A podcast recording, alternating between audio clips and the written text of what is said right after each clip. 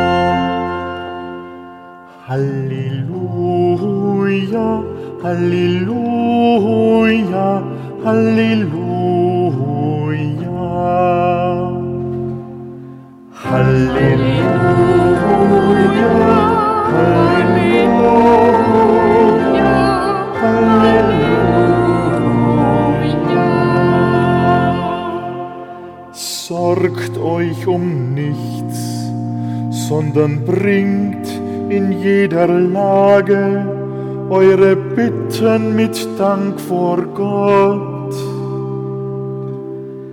Halleluja, Halleluja,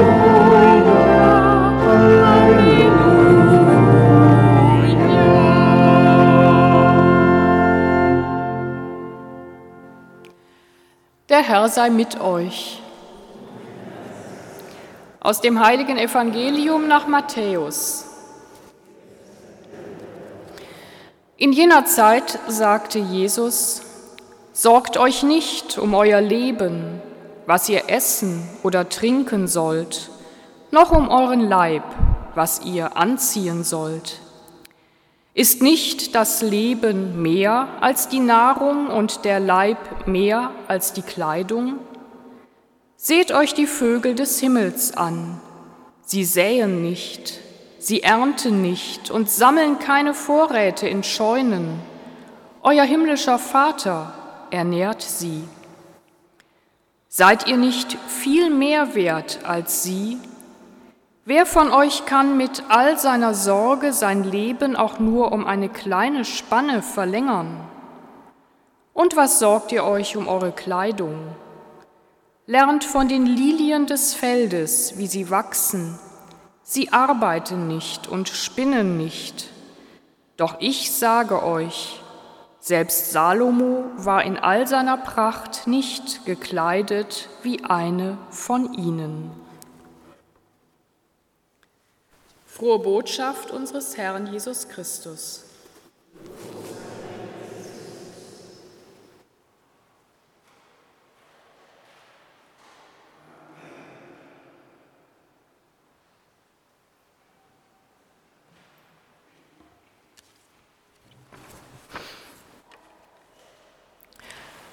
Deutlich, liebe Mitfeiernde, sollte die Ermahnung, ja die Drohung beim Vorlesen der heutigen Lesung herausgehört werden, so lautete die Anweisung für Lektoren des Bibelwerks zum Text aus dem Jakobusbrief.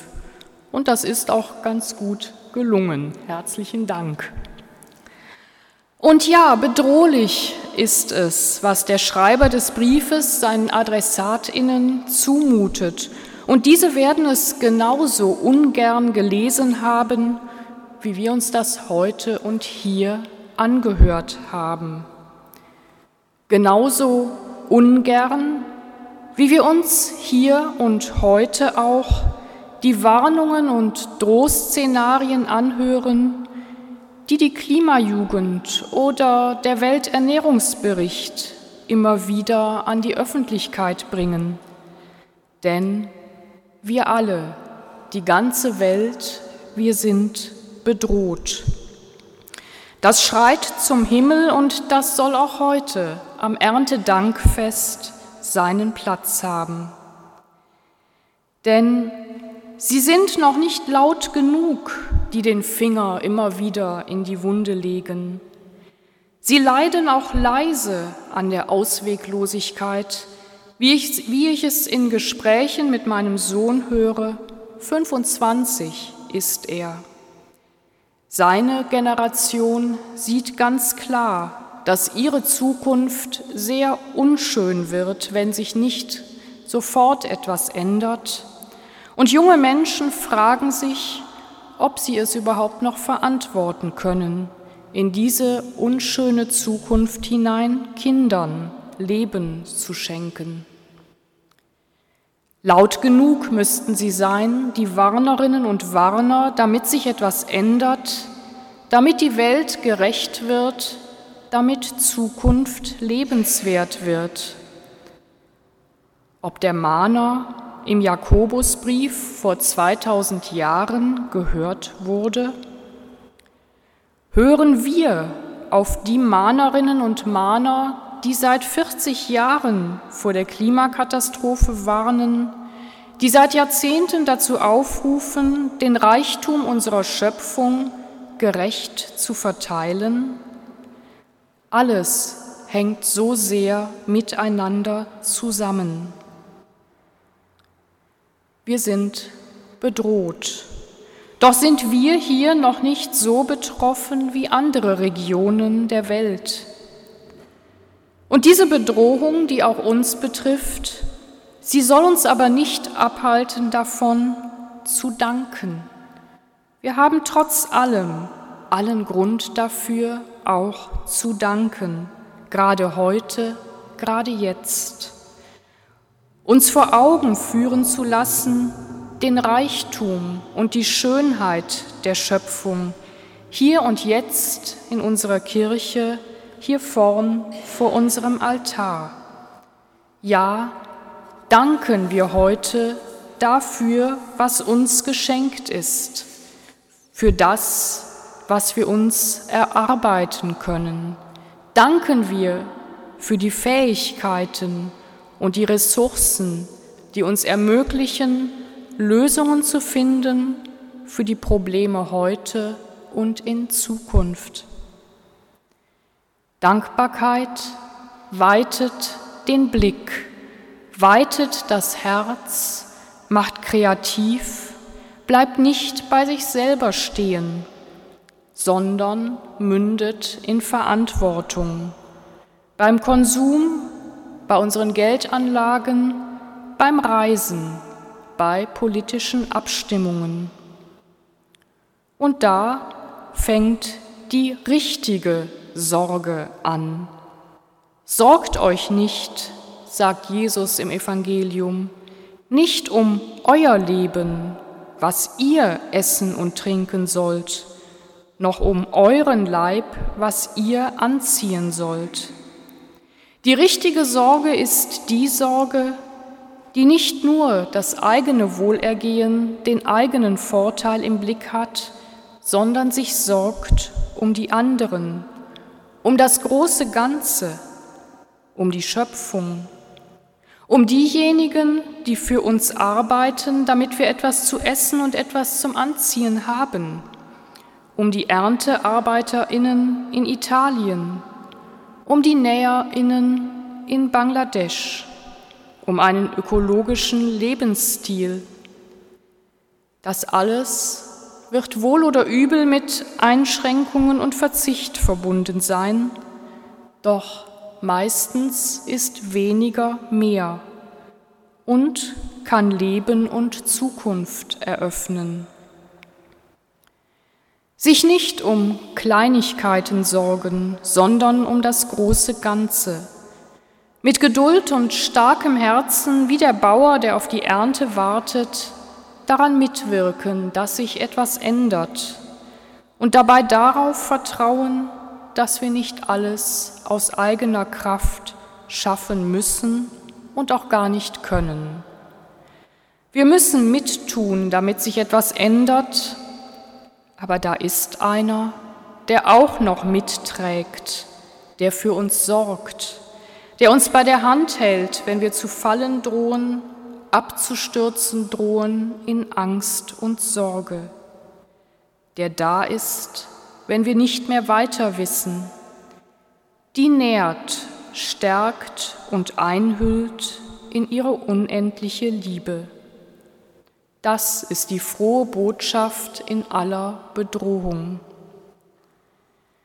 Und in diesem Vertrauen, in Dankbarkeit und in Sorge um die Menschen und die Welt weitergehen, handeln, Veränderungen bewirken, so wie wir es können, damit alle das Leben haben und es in Fülle haben, nicht nur einige wenige, die es sich leisten können, sondern die ganze Welt, die ganze Schöpfung, jetzt und in Zukunft, damit auch die Jungen in der Generation meines Sohnes in 50 Jahren noch danken können für das, was die Schöpfung, was die Natur ihnen schenkt.